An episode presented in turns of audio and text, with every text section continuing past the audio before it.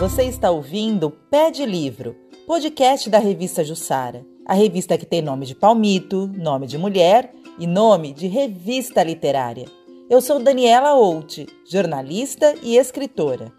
No episódio de hoje, eu converso com Poti Porã, filha de Tupinambá, apaixonada pela história, geografia e filosofia do bem viver. Ela é autora do texto Carolina Maria de Jesus. O seu Calvário é o meu Calvário, publicado na terceira edição da revista Jussara. Brasil, pulmão do mundo, diz meu filho Enzo. E eu penso o quanto todos querem um pedaço dessa terra tão donzela. E quem somos nós, reles indígenas, selvagens, pobres, miseráveis, favelados, para querermos ousar reclamar que a estão machucando, e assim também ao nosso coração.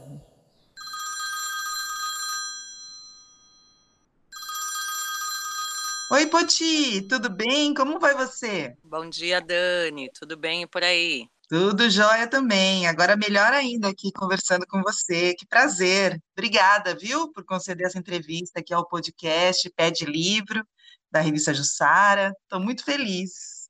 Bom, para começar nossa conversa, é, eu gostaria de saber é, o que, que significa o seu nome, Potiporã.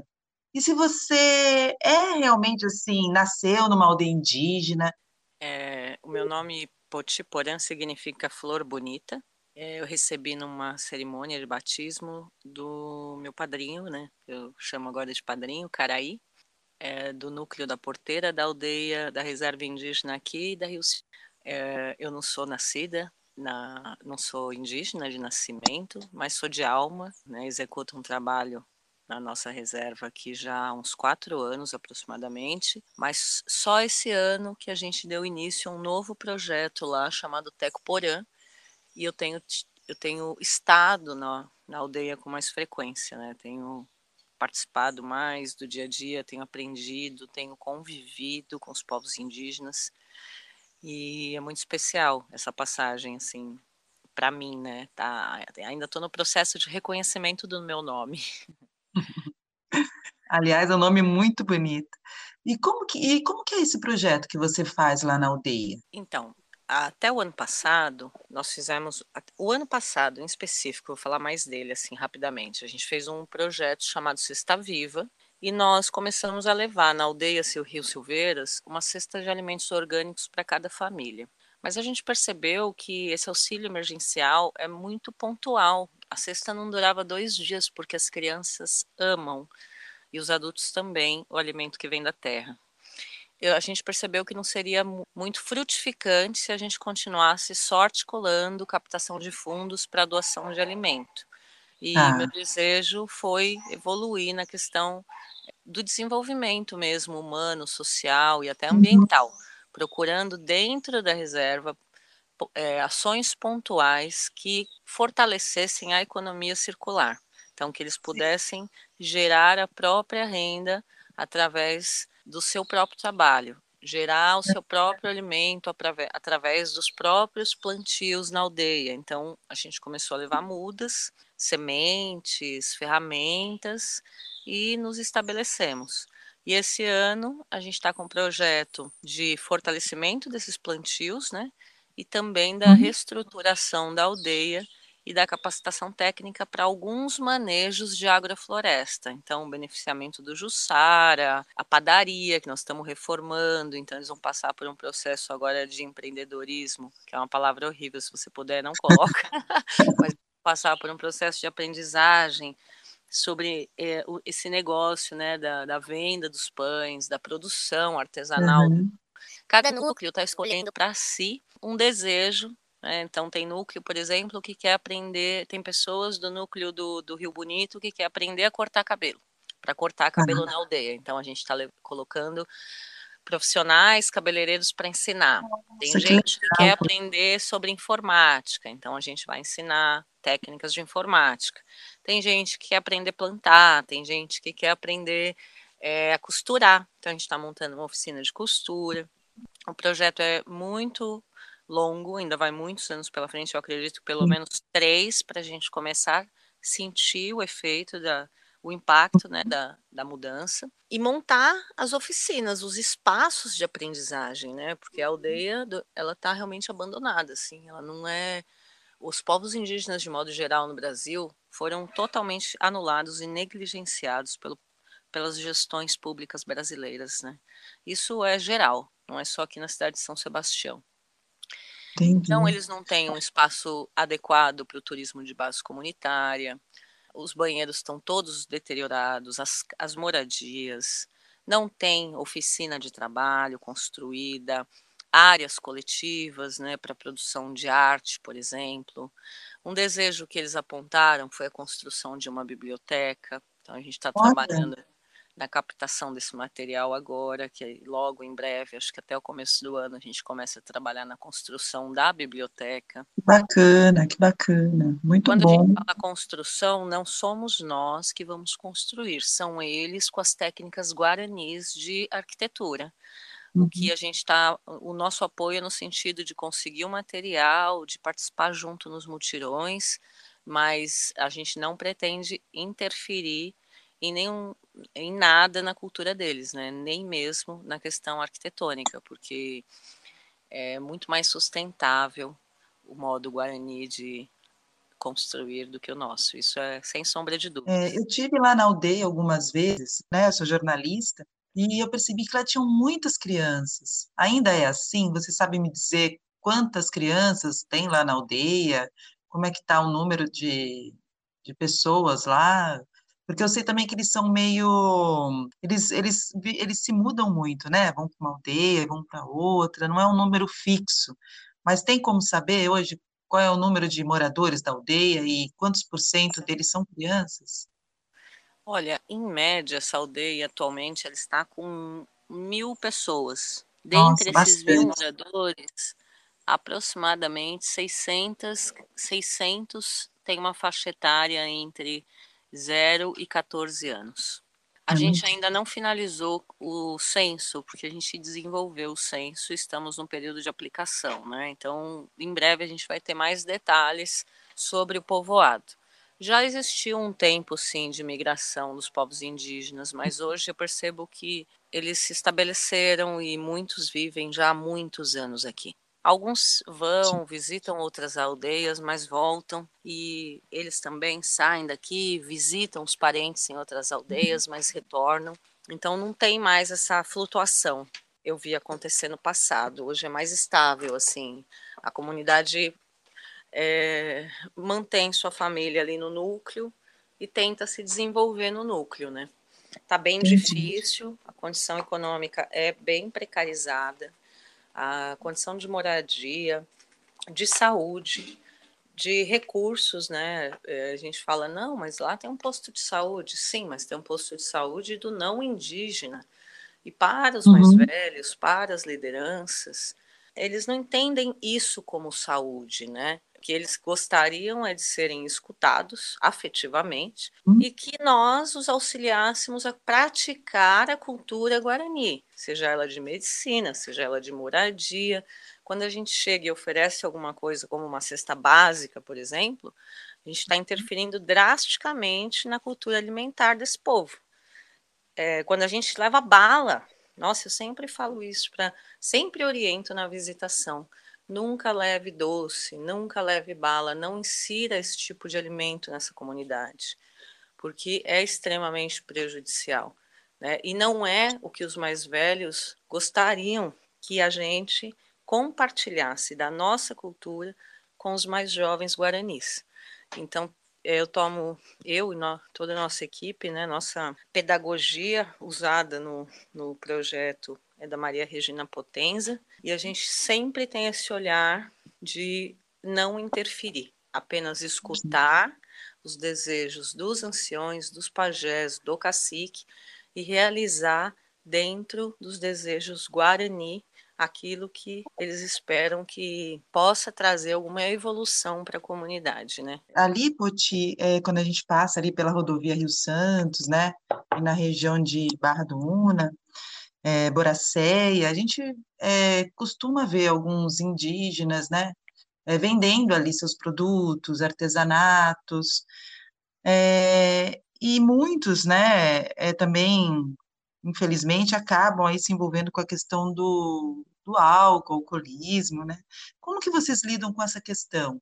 Então, muita gente me pergunta isso, existe até um sério preconceito em relação ao indígena, né? Não só na nossa cidade, mas acho que de um modo geral em todo o Brasil. No entanto, que eu sou nascida da capital e nunca, nunca a escola ou a minha família ou eu mesma tive interesse de visitar a aldeia do Jaraguá, por exemplo. Então não, a gente não se misturava, vamos dizer assim, porque o preconceito. Muita gente não conhece mesmo. Até em São Sebastião eu tenho amigos que nunca foram na aldeia de Boracé. Exatamente. Mas apesar de não conhecer e não conviver, os boatos são muitos. E uhum. existe uma curiosidade sobre isso. A nossa aldeia é uma das aldeias mais curativas guarani que existe no Brasil.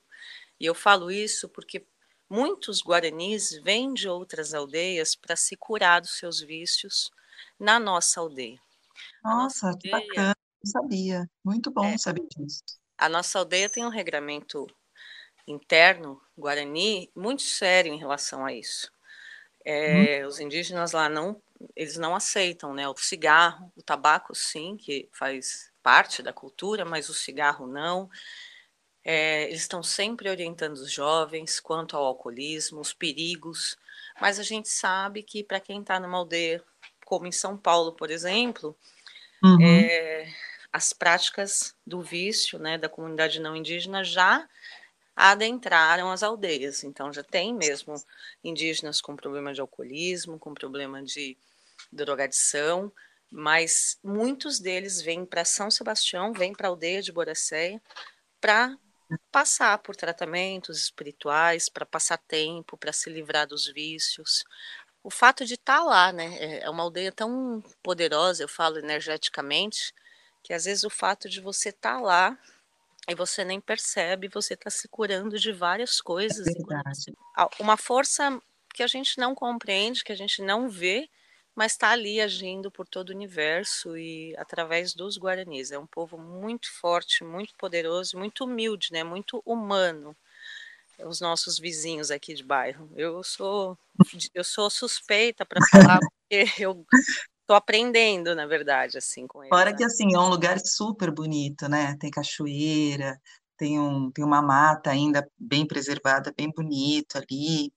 E quando eu comentei que eles saíam, assim, eu acho que essa, é, como você falou, né? As aldeias hoje, no caso de Boracé, ela é bem próxima ali da, da região urbana também.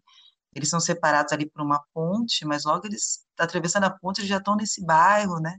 Sim. E Mas é um um pouquinho muito mais. tranquilo, viu? Muito tranquilo. É, isso aí eu acho que é uma coisa boa, porque Boracé ainda é um bairro assim, com muitas casas de veraneio, né? Então, acho que grande parte do, do ano fica praticamente assim, um bairro quase assim, sem ninguém, né? Um bairro ainda bem, acho que despovoado ali, né? Tem morador, mas ve, veja só, a escola de Boracéia, do Fundamental, tem, em média, 200 alunos. A escola de Juqueí uhum. tem em média 1.200. Então, é, olha que diferença. A ideia é que é um bairro maior, né, mais bem distribuído, e tem sim uma quantidade de moradores bem até intensa, mas eu acho que pelo fato de ser mais espalhado, assim, as ruas mais bem planejado, talvez, pela comunidade mesmo, é um bairro uhum. melhor de se viver. Então a violência não chegou lá com tanta força como chegou em Camburi, como chegou é, em Juqueí, como chegou Entendi. em Maresias, né? O tráfico de drogas, então na Tropicanga, em Boiçucanga, é, até no topo, que a gente sabe, né? Então Morro uhum. do Abrigo, enfim. é, hoje o tráfico de drogas está praticamente em tudo quanto é lugar, né? Tá uma praga. Mas você falou agora no bairro de Camburi, eu já queria puxar para um, um outro assunto, que é a Casa das Carolinas. Eu queria que você me contasse um pouco como surgiu a ideia de criar a Casa das Carolinas, que foi o assunto que você abordou no texto, né, escrito para a revista Jussara, a terceira edição, é publicada agora em agosto. Como surgiu a Casa das Carolinas? A Casa das Carolinas é um sonho antigo aqui, meu, do meu companheiro, de ter um posto de saúde alternativo, verde e humano. Há muitos anos que a gente já frequenta e de 10 anos para cá a gente veio morar em Camburi e a gente precisou da unidade de saúde por muitas vezes e a gente sempre se deparou com o caos né, da saúde pública aqui do uhum. abandono. Ontem até uma amiga estava me contando que em Boracéia você passa, faz o exame de rotina uhum. e só olham e só te chamam para entregar o exame se tiver problema, ou seja, você não tem nem acesso ao resultado do exame, porque só se você tiver com algum problema de saúde você vai receber o teu exame. Então, tem coisas que acontecem Nossa. na cidade que nos impede a desenvolvimento. Uma delas é a saúde precarizada, outra delas é a educação. Se a gente olhar o índice das cidades em desenvolvimento humano, em saúde e educação, a gente vai entender que São Sebastião é uma das piores cidades nesses índices, tanto de saúde quanto de educação. Nós temos em média uma população aí, eu não vou dar, eu não, a gente precisa confirmar esse dado, que não estou me lembrando exatamente agora, mas em média 70% da população é considerada analfabeto funcional. Em média, uhum. 30% da população considerada analfabeta integral. E, em média, 40% desta população está fora da rede do SUS, ou seja, uhum. não consegue acesso à saúde. Os que conseguem estão no mesmo padrão paulista de atendimento, paulista e brasileiro, que é o sistema curativo e não preventivo. A nossa reivindicação é por que, que uma cidade que tem floresta abundante, natureza abundante, tem uma população tão doente, tão afetada emocionalmente, tão subdesenvolvida por que, que as florestas, por que, que a natureza não está sendo utilizada como um recurso benéfico de tratamento, de tratamento de saúde, de desenvolvimento humano. Qualquer cientista, se a gente procurar os artigos, veremos que a integração com a natureza deixa um ser humano, transforma um ser humano num ser mais saudável uhum. e mais consciente não vai existir projeto ambiental que salve a natureza enquanto o ser humano que habita nela estiver doente.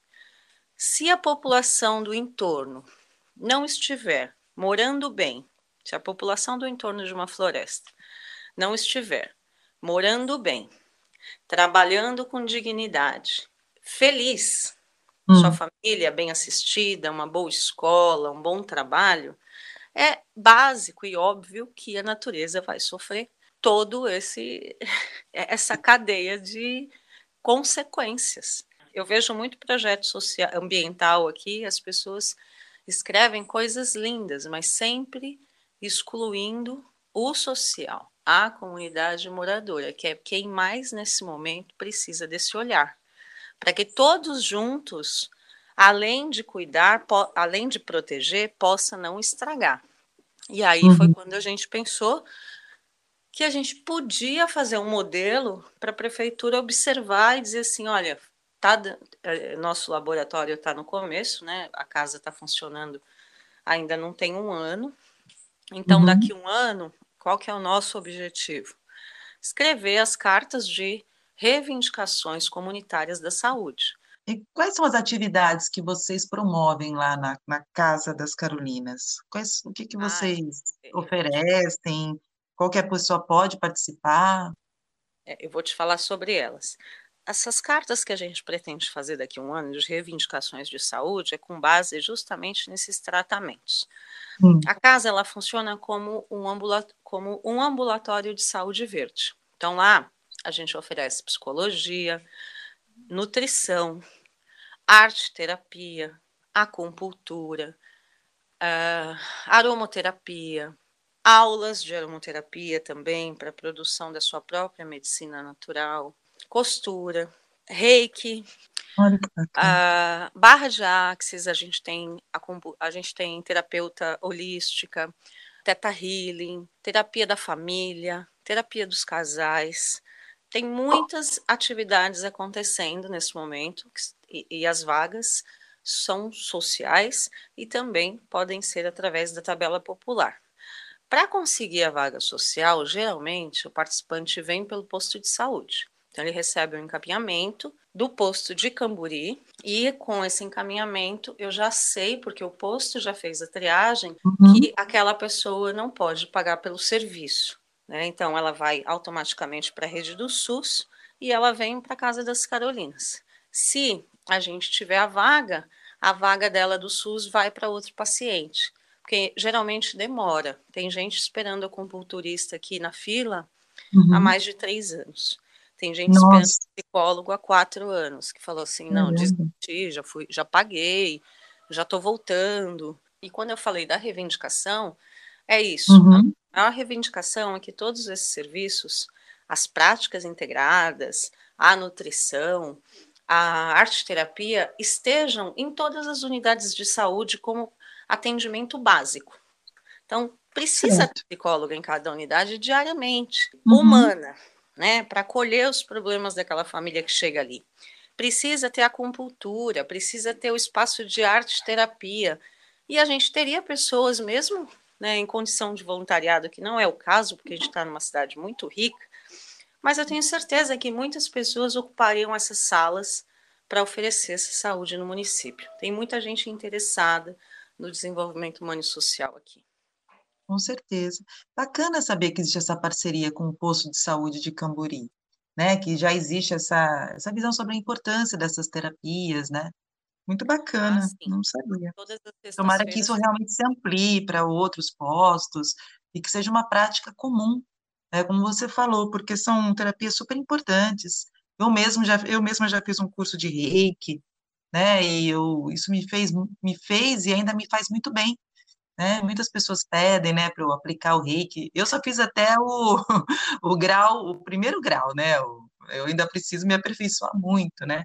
Mas é uma prática que eu costumo adotar assim na minha vida e eu sei o quanto é importante. Parabéns aí pelo, pelo trabalho. Você comentou comigo que a Casa das Carolinas, ela recebeu esse nome em homenagem à escritora Carolina Maria de Jesus. Foi autora homenageada na terceira edição da revista Jussara. E eu gostaria de saber por que, que vocês decidiram fazer essa homenagem à autora. Essa é a segunda fase do projeto. Primeiro, a gente sabia que existia um posto de saúde no bairro, a gente só não sabia o nome. E aí, um uhum. dia, é, ainda no espaço Caleidoscópio, a gente teve um espaço de cultura aqui no Sertão, do qual teve não, nós fazíamos parte de um espaço de cultura. E num dia de sarau, uma amiga veio de Minas Gerais conhecer nosso projeto e trouxe um livro da Carolina Maria de Jesus e mas depois que acabou o sarau, ela falou assim: "Vem cá". Nós fomos até o carro, ela falou: "Meu, você me lembrou tanto essa mulher aqui. Eu trabalho com a filha dela, então vou te deixar esse meu livro e depois eu consigo outro.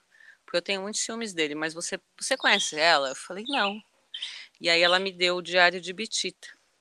Ah. E aí, quando eu comecei a ler o Diário de Bitita, e entender que nós estávamos vivendo o mesmo, o mesmo Brasil de 1924, eu fiquei em choque, assim, eu passei meses derrubando muros dentro de mim, reconstruindo eu mesma, porque foi uma barra saber que a minha escola e a minha educação, a educação que eu recebi, não me contou a verdade sobre o país que eu nasci. Então eu me senti extremamente enganada, usurpada, revoltada. Eu já não gostava da escola, mas eu era hum. obrigada a estar lá. E aí a surpresa de que a escola passou a vida mentindo para mim, comecei atrás de tu, da história verdadeira do Brasil e de São Paulo. E ela me inspirou a estudar muito e de lá para cá nunca mais parei de estudar, nenhum dia. Eu, tô, eu estudo todos os dias em casa. Eu acho que é só isso que o ser humano pode fazer por ele mesmo. E não é estudar qualquer coisa, é estudar aquilo que te dá prazer de estudar. Porque uhum. aí você vai encontrar na leitura caminhos para uma vida mais feliz. Desde que você leia aquilo que te agrada, descobrir o que a gente gosta de fazer, esse é um ponto prioritário na vida. E Carolina me fez descobrir que eu gostava de estudar. Até então eu achava que odiava estudar. E não era, era só porque o tipo de aula e o tipo de informação estava completamente errado. E de lá para é. cá, nunca deixei de ler ela. Eu carrego esse livro, esse é o único que eu não coloco em prateleira nenhuma, nem nas Carolinas, nem aqui em casa, para não correr o risco de alguém querer levar. Esse fica no quarto, esse eu abro todo dia. E tudo que é dela, sim, eu sei que tem muita coisa que foi levado para fora do país, né? A gente não tem acesso ao acervo completo da Carolina, Isso. mas tudo que eu consigo saber sobre ela ou ler, que ela tem escrito, eu leio. É, ela conta com lucidez os percalços da comunidade brasileira pobre, né? Então, os negros foram libertos, mas esqueceram que eles precisavam do quinhão deles de terra Uhum. E agora, não satisfeitos, eles querem tirar o quinhão do índio também, do indígena, né?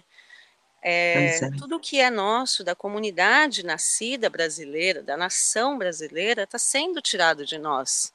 Ao ponto de pessoas nascerem no aluguel e achar aquela condição normal. E não é normal. Não é. E Carolina deixa isso bem claro no livro dela. A, a falta que um espaço seguro para ela produzir sua própria alimentação, que ela é uma mulher que vem de Sacramento com a família, de Minas Gerais, aonde os avós tinham uma terrinha, é, um espaço, tinham não, né, mas viviam espaços uhum. cedidos para produção alimentar e eles tinham uma vida mais abundante. E ela foi sentir é. a miséria quando ela chegou na cidade e viu que para ela só cabia a favela. E lá não tinha espaço. Ah, que era o quarto de, o quarto, quarto de, despejo, de despejo, né?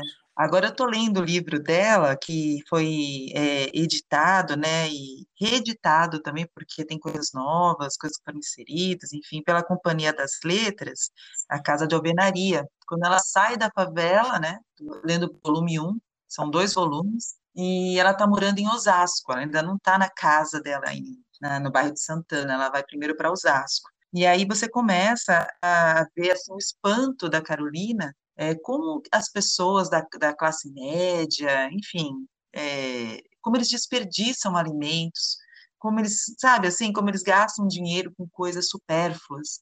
Então, essa visão dela, ela fica, assim, incomodada mesmo de, de ver esse absurdo que é, né? E não parece então, tão atual.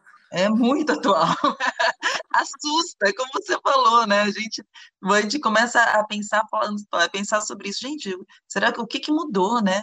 Nesse, não, nesse país. Para não ter avanços nenhum, né? É, então nós estamos avançando de forma muito lenta, assustador mesmo. Você, vou até pegar um gancho aqui também no que você falou a respeito da questão da educação. No seu texto, você escreveu uma frase assim: de modo geral, os antigos populares desprovidos, é, se coloca em aspas, da escola pública ou particular, são muito mais sabidos que a massa regimentada e uni uniformizada, padrão colônia, onde me incluíram. Que tipo de sabedoria você estava se referindo? A sabedoria com a qual eu, eu escolhi aprender, né, de muitos anos para cá. A sabedoria popular, é, acho que é o método Paulo Freire, sem querer dar hum. nomes aos bois, mas ele vem falando isso há anos, né, há mais de 100, e a Carolina também, e muita gente também. Todos somos educadores. Maria Regina Potenza sempre fala isso. So, todos somos educadores, todos somos aprendizes. A gente aprende todos os dias e a gente tem condição de ensinar todos os dias. É, a escola, ela tira uma coisa muito importante nesse modelo atual, né? Ela tira uma coisa fundamental e importante do ser humano, que é a criatividade, que é o direito a criar, a imaginar, se uma criança pega sonhando na sala de aula, ela é colocada de castigo. Então você tem que estar tá ali prestando atenção, olhando para a luz, até hoje a mesma coisa, e já está comprovado que não funciona. E mães, não deem ritalina para os seus filhos. Não deem remédio para as crianças. Não Mas estão dando ritalina para os filhos? É, os pais agora acham que o TDAH pode ser combatido, deve ser combatido com medicação, né? O déficit, o que eles chamam de déficit, déficit de atenção, eu chamo de ser diferente. Somos todos diferentes uns dos outros. Uma criança, uhum. quando ela não aprende naquele método, pode pode acreditar. Ela só precisa conhecer um método de aprendizagem diferente. Ela aprende. Todos aprendemos, cada um do seu tempo, cada um do seu jeito. Então, não é remédio. É encontrar maneiras para essa criança também encontrar no mundo o, o espaço dela de desenvolvimento. Quando a gente insere uma medicação, seja numa criança ou num adulto, a gente afeta o cérebro, a mente. A gente não sabe exatamente o que está causando e a anulação dessa pessoa para agir, para pensar, para criar, para ser autônoma de si mesma. Então, hum. antes de tudo, assim, deixa o remédio como a última opção. Primeiro, vamos tentar todo tipo de terapia com qualquer ser humano antes de tomar qualquer remédio. Qualquer um pode ser remédio para dor de cabeça, que vai no futuro, se for, se, se passar a ser recorrente, no futuro afeta o fígado, que afeta o rim, e é uma cadeia. Então, a, a gente, né, a gente sabe, a é, doença ela começa no coração, na cabeça, é depois ela Sim. se torna física, é um processo. Então, Descobrir a causa real disso né? tudo, né? É, a verdade. causa real. E os populares ensinam isso de uma maneira muito simples, porque eles não é que eles ensinam, é o que eles vivem, é o que eles acreditam, é a prática diária da alimentação natural, de saber o que deve comer e não resistir a isso ou não deixar de agradecer um prato com arroz, feijão, com mandioca. Às vezes não tem a carne, não é que está faltando mistura, é que eles preferem comer menos carne. Às vezes é uma vez por mês. Você falar com um antigo tradicional nativo, você percebe uma alimentação muito sutil ao corpo físico. Não é uma alimentação carregada de de veneno e nem nada disso. E eles não tiveram a educação da escola. Eles, eles vivem isso na prática diária de quando ainda se existia espaços e plantações perto de casa, as rocinhas dos vizinhos, a troca de alimento, né? Quando o modelo de você, vida era outro.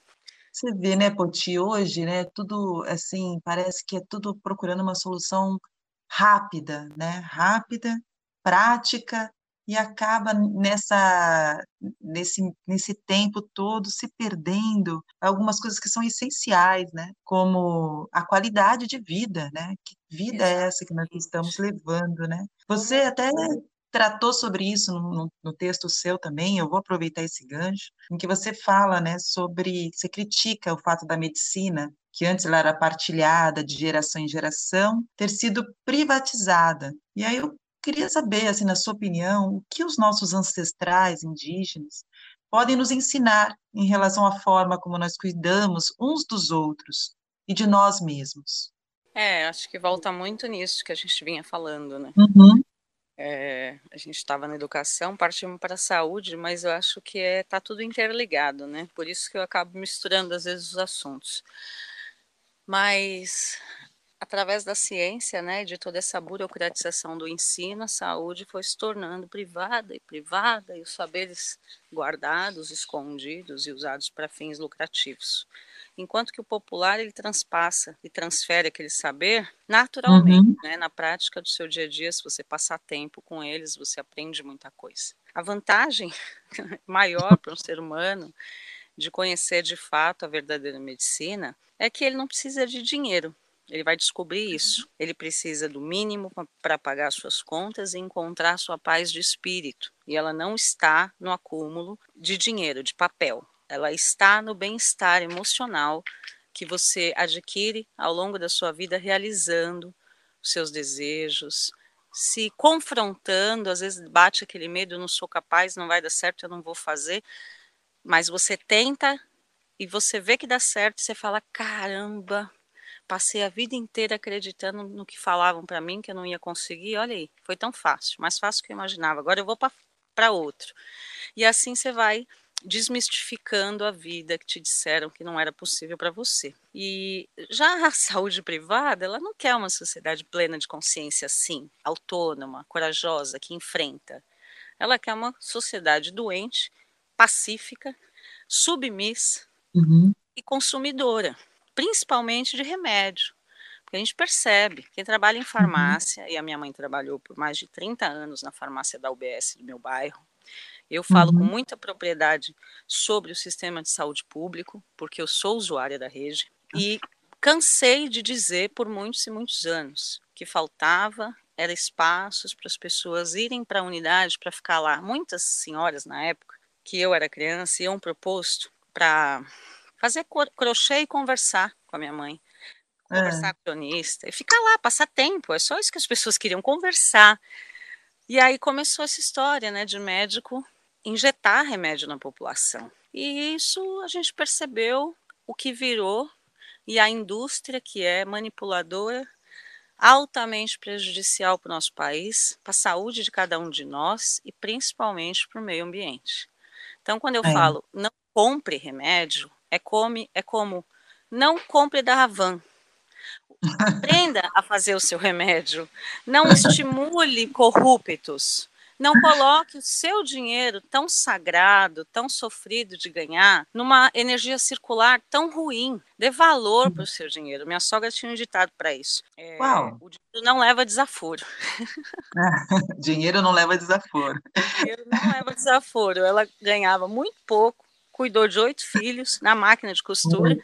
e o dinheiro para ela, o valor era outro. Então, Entendi, é bacana. É, Fica a dica aí, né, Foti? É, a, a, eu acho que a, o ser humano ele vai passar a ter uma economia e a perceber que o dinheiro não é tão importante assim quando ele fizer duas coisas. Hum. Se conhecer e passar a plantar sua própria comida, mesmo que uhum. parte dela. Isso é duas coisas para um terceiro passo lá na frente, você começar a se alimentar de forma que o remédio já seja sua própria alimentação. Própria alimentação, né? Você não precisa mais é de outra verdade. coisa. Você está falando sobre a questão da plantação, e isso faz a gente voltar a um tema aqui que você até chamou a atenção, né? Sobre o fato da, da do problema de estarem é, querendo retirar né, as terras dos indígenas. Então, nós estamos acompanhando aí essa discussão a respeito do marco temporal, né, que se fosse aprovado, os indígenas teriam direito somente às terras que estavam em suas posses, né, é, no, no, até o dia 5 de outubro de 1988, que foi a data da promulgação da Constituição Federal, e esse processo está no Tribunal Superior Federal, está em julgamento, e eu gostaria de saber qual é a sua opinião sobre isso, se você consegue me dizer assim qual que vai, na sua opinião, qual vai ser o resultado disso? É, e aí eu aí eu só aí eu só vou concluir para começar que uhum. também não compre da Bayer e de nenhuma empresa do seu grande, porque são elas as exploradoras que estão colocando todo o território indígena agora em risco. Todas essas uhum. grandes corporações e está muito fácil, né, para todos pesquisarem, está no Google, tem a relação do nome das empresas do agronegócio. Se você entrar uhum. no nome delas, você consegue saber a rede da qual ela faz parte. Só compra de grandes redes e só incentiva esse mercado hoje quem quer e quem não tem acesso à internet. Porque quem tem, tem obrigação de entender a cadeia produtiva de tudo o que consome. Isso é o primeiro passo se a gente quer uma sociedade com equidade. Porque a gente não é o indígena, o indígena já tem a sua própria cultura. Nós, não indígenas, passamos por um processo de apagão da nossa história e de globalização. Então a gente se tornou um, um povo meio americanizado. Mas quem garante que a gente gostava mesmo era de ver a Xuxa ou era de é, receber aquele monte, aquela chuva de propaganda no meio dos, das, dos desenhos, é, quem garante que a gente ia gostar mesmo de miojo, se a gente é. tivesse recebido um, se a gente tivesse dado sequência na, na, nossa cultura nacional, né? Como seria o povo brasileiro se ele não tivesse passado pelo processo de globalização? Então, fora de uma aldeia, nós estamos enfrentando um período crítico, um povo desaculturado. E aí uhum. fica mais complicado de entender que todos nós, inclusive os não indígenas, temos que hum. lutar contra o marco temporal. Por quê? Porque a terra, e principalmente nós, porque somos nós que consumimos dessa turma exploradora, não é o indígena. O indígena está lá, já está protegendo o território, e nós estamos aqui fora pensando assim: ah, isso é problema dos índios, vão tirar as terras dele. Não, peraí. O que a galera vai fazer é acabar com as nossas últimas florestas.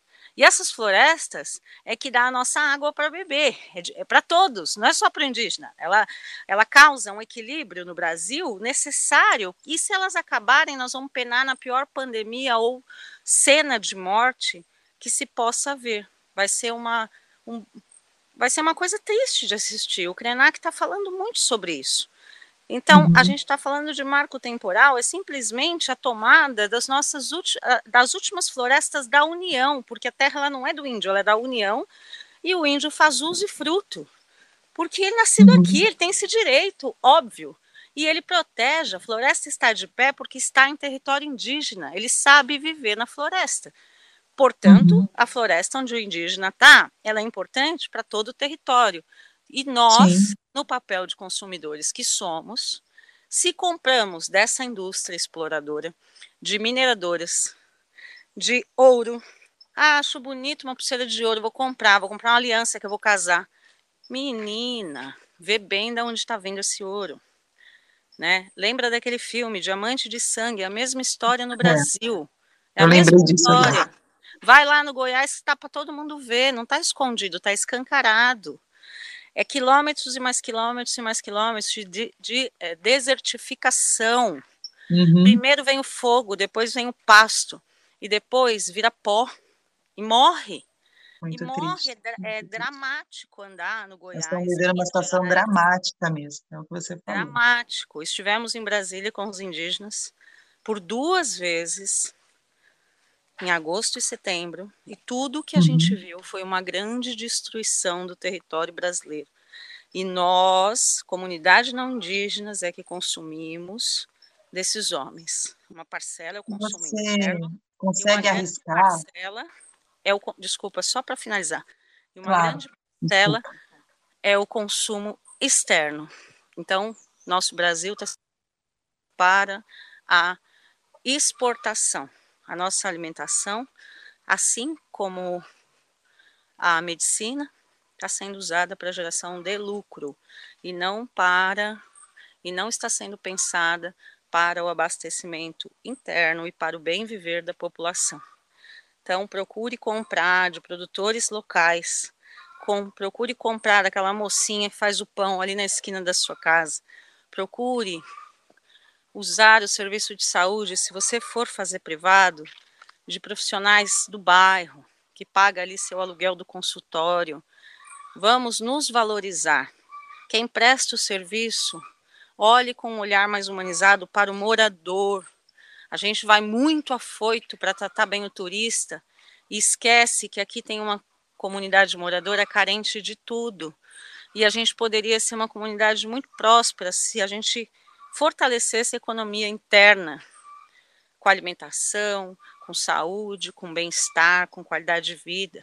Tem muito serviço faltando e tem muita gente desperdiçando a energia do dinheiro aí comprando de qualquer lugar sem o menor critério e investindo nessa investindo seu recurso nessa cadeia assassina que está prejudicando todo mundo, inclusive os indígenas. Por isso eu sou contra o marco temporal.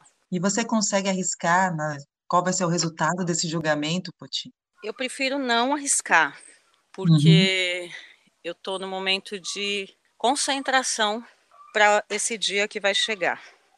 Eles humilharam a gente demais, todas as comunidades brasileiras, nesses últimos anos, desde que a Dilma foi, expulsa, é, foi expulsa é, fatídica e vergonhosamente, né? O Brasil vem dando um vexame atrás do outro faz muito tempo, desde quando invadiram.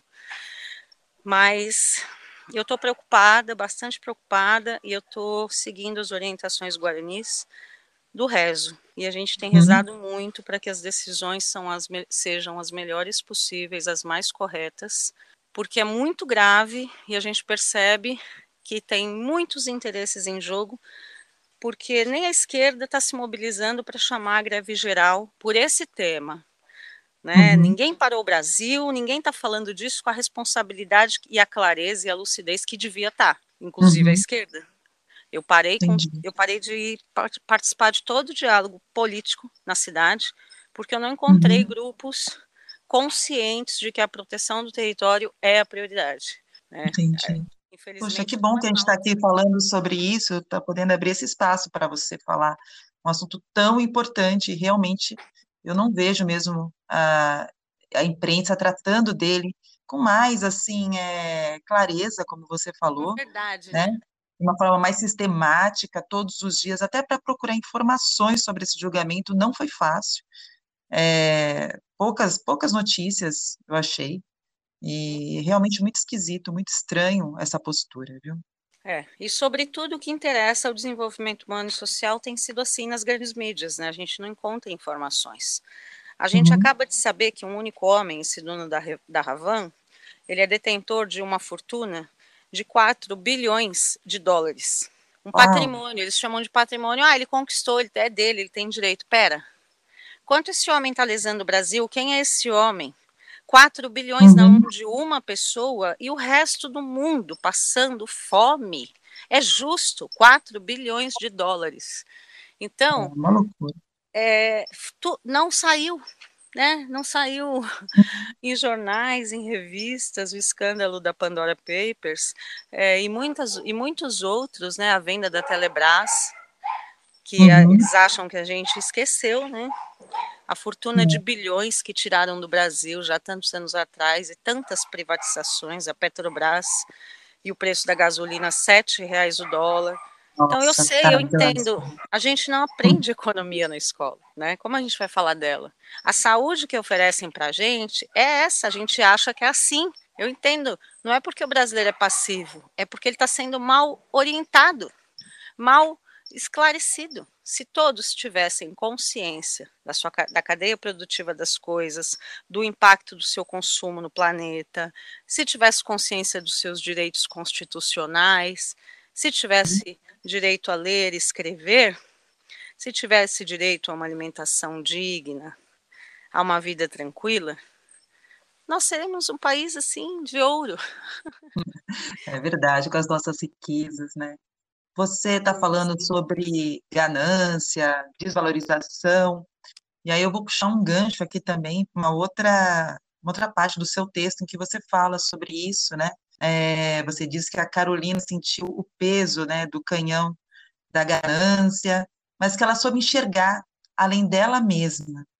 E que, então, eu, a pergunta é, ao enxergar além dela mesma, o que, que você acha que a Carolina enxergou? De onde ela tirou força para resistir, para continuar a escrever, mesmo sobre condições tão difíceis, Poti? Eu faço essa pergunta para você porque eu também é, espero, com a sua resposta, poder levar um pouquinho de esperança para as pessoas que estão nos ouvindo, estão acompanhando o nosso diálogo, né? E estão, estão recebendo essas informações sobre o Brasil, é, informações tão, tão pesadas e, e, de um Brasil assim tão complicado, né? Como que fazem, né, Poti? Que faz? Como é possível continuar, né? Como é possível continuar, ter esperança? É, em condições assim tão difíceis. É, é, a gente tem que ser Carolina. Todo mundo agora, nesse momento, precisa ser Carolina, praticar a fé, ou ser Guarani, ou ser Carolina, ou ser Guarani. Escolhe, tem para escolher. Brasileiro bom tem um monte para a gente se espelhar. E ouvir o que já foi escrito, o que já foi dito, ler o que já foi escrito por grandes pensadores do Brasil. Já passou muita gente maravilhosa por aqui que já mostrou caminhos para o bem viver. Temos os vivos, como a, Regina Maria, a Maria Regina Potenza, o Krenak. Tem muita gente gritando para os sete cantos um bom jeito de viver no país.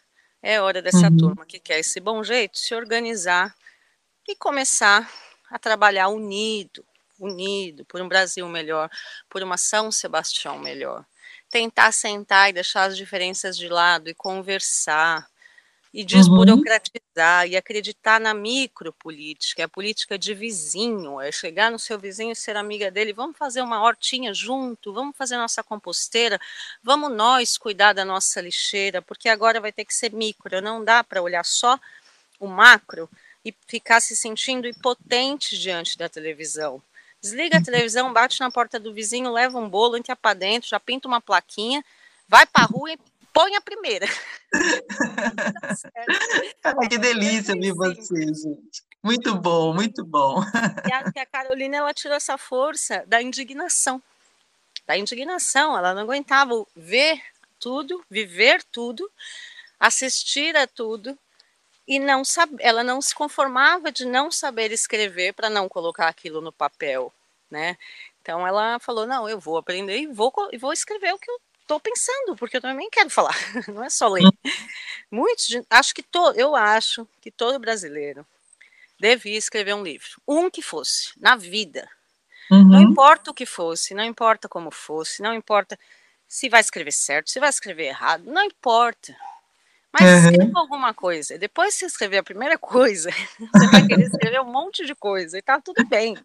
É maravilhoso, porque é uma forma de tirar de dentro o que muitas vezes a gente não consegue falar, mas a gente consegue escrever. É às vezes a gente se expressa pintando, às vezes a gente se expressa dançando, às vezes a gente se expressa uhum. poetizando, mas a gente também pode se expressar escrevendo, até com uma prática terapêutica. E você escreve? Você escreve também, Poti? Você está trabalhando algum livro? Agora você me deixou curiosa. Então, eu, eu escrevo bastante, mas eu nunca escrevi um livro.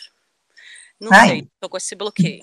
Eu estou assim na fase de apoiar que outros, outro, outros, outras pessoas publiquem os seus livros, que nesse momento eu acho mais importante. Então, estou trabalhando na diagramação de livros lá na aldeia, de livros guaranis, ajudando eles a colocar no papel tudo aquilo que eles querem. Nós estamos trabalhando em dois projetos literários lá.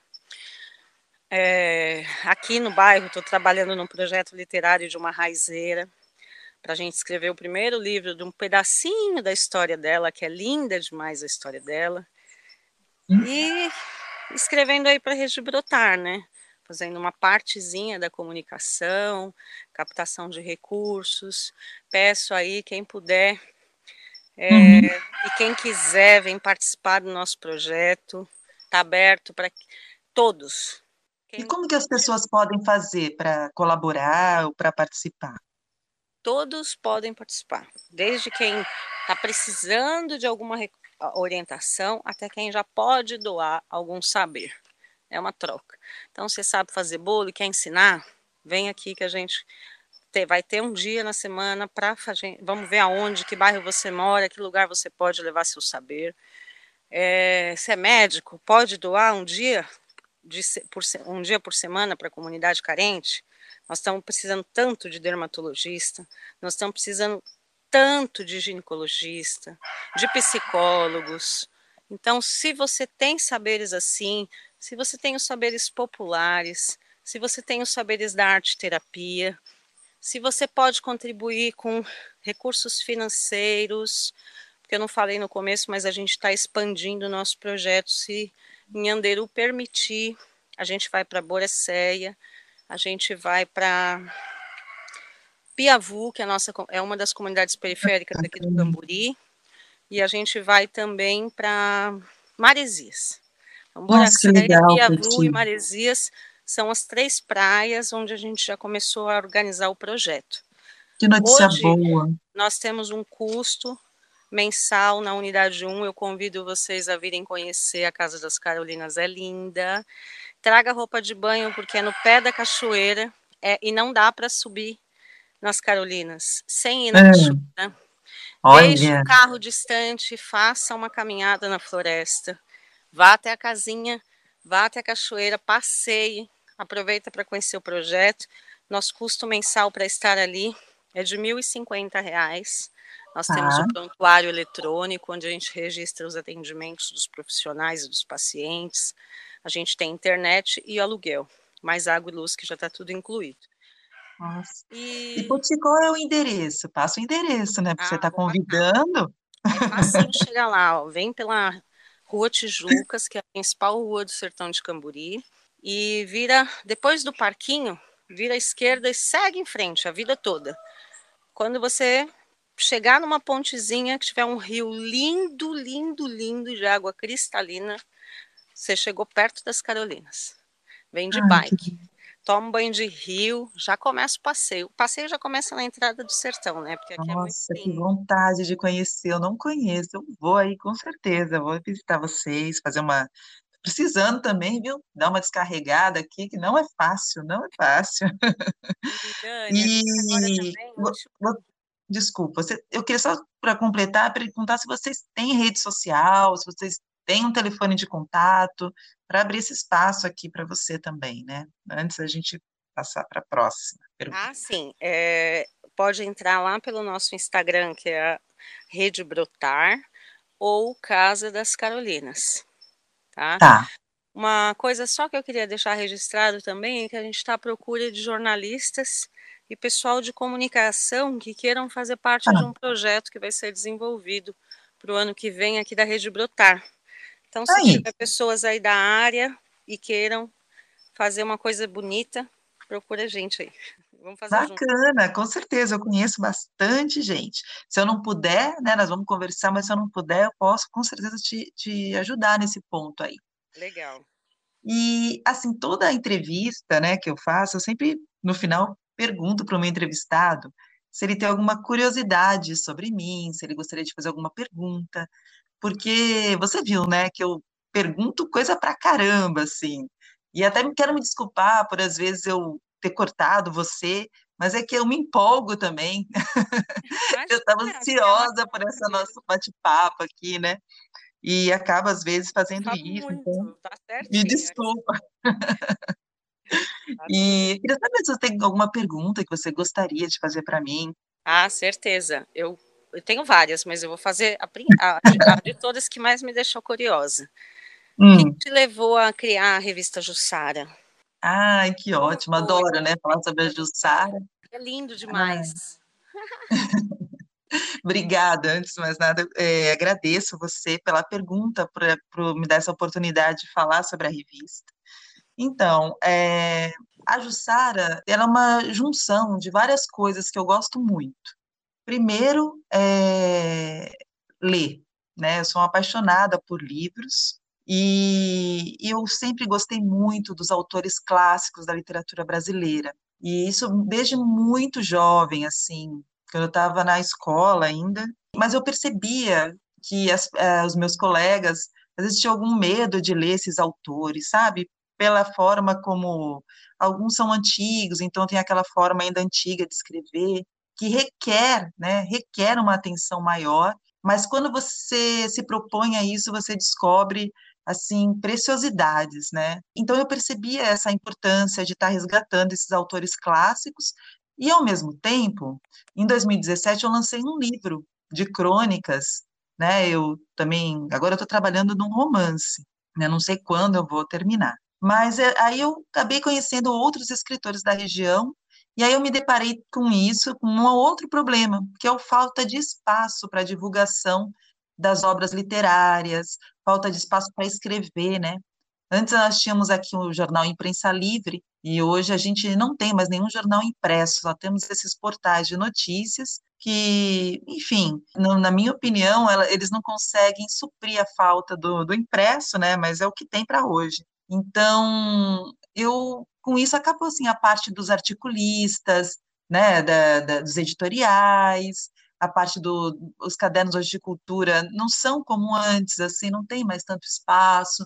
E aí, é, eu acho que a revista ela conseguiu assim unir essas duas coisas. Eu falo, a gente está falando dos autores clássicos, é, abrindo espaço para que esses escritores da nossa região e possam também estar tá escrevendo, né? Então, é, a proposta é essa, né? Eu espero que daqui para frente a gente consiga abrir cada vez mais espaço para esses escritores, é, propondo feiras literárias, sabe? É, de repente criando algumas antologias, né? Unindo todos, assim, em torno de algum projeto. É, essa é a minha expectativa e eu estou muito feliz. É um projeto que eu faço com a artista plástica, a ilustradora e escritora Isabel Galvanese. Né? Então, nós duas pensamos juntos essa revista desde o início, e ela está sendo uma grande experiência, uma grande aprendizagem também, porque nós aprendemos bastante a cada edição, né? E está sendo uma delícia, assim. E através desse, dessa revista eu conheci você, por exemplo. Né? Se não fosse por ela, nós não estaríamos aqui hoje conversando.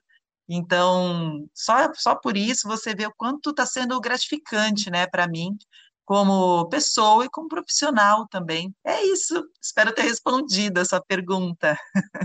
Muito lindo, né? Muito lindo esse olhar sensível que a cidade precisa de todos que aqui habitam, não essa pressa desgovernada uhum. que não, não, nos permite criar, né? É. E ontem eu estava aqui pensando, né? Precisava de umas revistas para ter umas ideias. E aí eu comecei a perceber que a banca de jornal mais próximo da minha casa está a mais de, mais de 8 quilômetros uhum. e a uhum. livraria a mais de 50 quilômetros, né? Então a gente não tem o básico para estimular a leitura. As bibliotecas caíram, caíram, acabaram. Eu retirei mais de 5 mil exemplares da última biblioteca que desmancharam na Costa Sul e chorei no dia, porque eu conseguia ver ela coisa mais linda, meu sonho. Aliás, é um outro sonho. Se você tiver gente aí que estiver escutando a gente, uhum. que quer abrir uma biblioteca na Costa Sul, vamos. Eu quero também. Nossa, Poti, que legal. Eu acho que tem uma pessoa, acho que a Bel comentou comigo, mas eu não vou arriscar agora falar mais, porque eu não não estou sabendo muito bem sobre esse projeto, mas eu sei que tem uma pessoa assim muito capacitada e que tá tá com esse projeto de abrir uma biblioteca aí na Costa Sul. Então... Muito maravilhoso. A gente precisa de uma biblioteca lúdica, onde a gente possa levar jovens, fazer passeios, ensinar o que é leitura, porque a gente também não aprende na escola, a gente aprende a ler livros didáticos, a gente uhum. não compreende as palavras e logo perde o interesse por falta uhum. de saber interpretar um texto. E a, o espaço de leitura ele é fundamental para o desenvolvimento humano e social. Eu com Sinto certeza. que a nossa Costa Sul não tenha livrarias, não tenha é, sebos, é, não tenha bibliotecas. Sinto muito, é. muito importante que cada bairro tenha seu espaço de cultura preservado. É o mínimo. Com né? certeza. Né? Com certeza. A Jussara, né, a revista, ela tem uma parceria com a biblioteca aqui do centro da cidade, mas a gente está super disposto a fazer parceria assim com todos os núcleos assim de leituras, de toda a região do litoral norte, né? Inclusive indo a esses locais, levando é, discussões literárias, enfim, nós estamos super abertos a isso também. E a gente, assim, o quanto também as pessoas deix, é, deixam, às vezes, de frequentar a biblioteca, né? Aqui no centro foi inaugurada uma biblioteca linda, e eu ainda noto, assim, que poucas pessoas vão à biblioteca. Não sei se é uma falta de, de hábito, ou, não eu sei, as pessoas talvez estejam. Hábito. E, é, e não sei. Essa coisa de ter que retomar, né? A falta de hábito uhum. mesmo, assim, de ter grupos que ensine ao uso da biblioteca, que incentive ao uso. Né? A gente isso. pode começar fazendo isso de forma mesmo da feira literária. É coisa linda esse seu projeto. É, faça, uhum. ela, faça esse projeto itinerante, porque você consegue uhum. ir mais bairros com a feira e estimular a leitura, né? Ela não é estimulada Sim. na escola muitas, a maioria das vezes. Então, eu sou muito confiante de que apostando na educação, a gente protege a natureza. Ah, com certeza. A educação, a cultura, né? São pilares, assim, fundamentais para o ser humano é, ser feliz, né? E a saúde. De, e a saúde, saúde. Sem ela também a gente não faz nada, né? Nós percebemos isso agora, nesse período aí de pandemia, o quanto nós ficamos travados, né? Com medo. Que fase, Pioti. Mas está passando, está passando. Vamos ter fé, vamos falar como você falou e vamos rezar, né? Pedir aí proteção, que, que aconteça sempre o melhor para as pessoas aí de bom coração, de boa vontade, né? E que nunca nos falte coragem, né? Audácia. Carolina costumava falar isso, né? É, tem um trecho, né, do livro dela que ela conta que ela está no ônibus e um passageiro fala assim: "Você teve sorte, né?" Ao, se referindo ao fato dela ter lançado o livro e ter feito sucesso. Ela fala: "Não é sorte, eu tive audácia." Eu acho... então que nunca nos falte essa audácia, né, para buscar os nossos sonhos, e desobediência, né? E desobediência. Muito obrigada pela entrevista. Foi uma manhã maravilhosa que eu aprendi muito com você. E eu espero que a gente possa se encontrar em breve aí para outras entrevistas, outros bate-papos. Foi muito bom. E boa sorte nos seus projetos. Vida longa, Casa das Carolinas. E é isso. Um beijo para você. Outro para você. Muito obrigada aí pela oportunidade. E estamos aqui, tá? Luta, juntas. Juntas sempre. Um beijo, viu? Obrigada, Dani. Um beijo a todos aí. Obrigada pela oportunidade. Imagina, beijo, tchau. Sonhei com pé de livro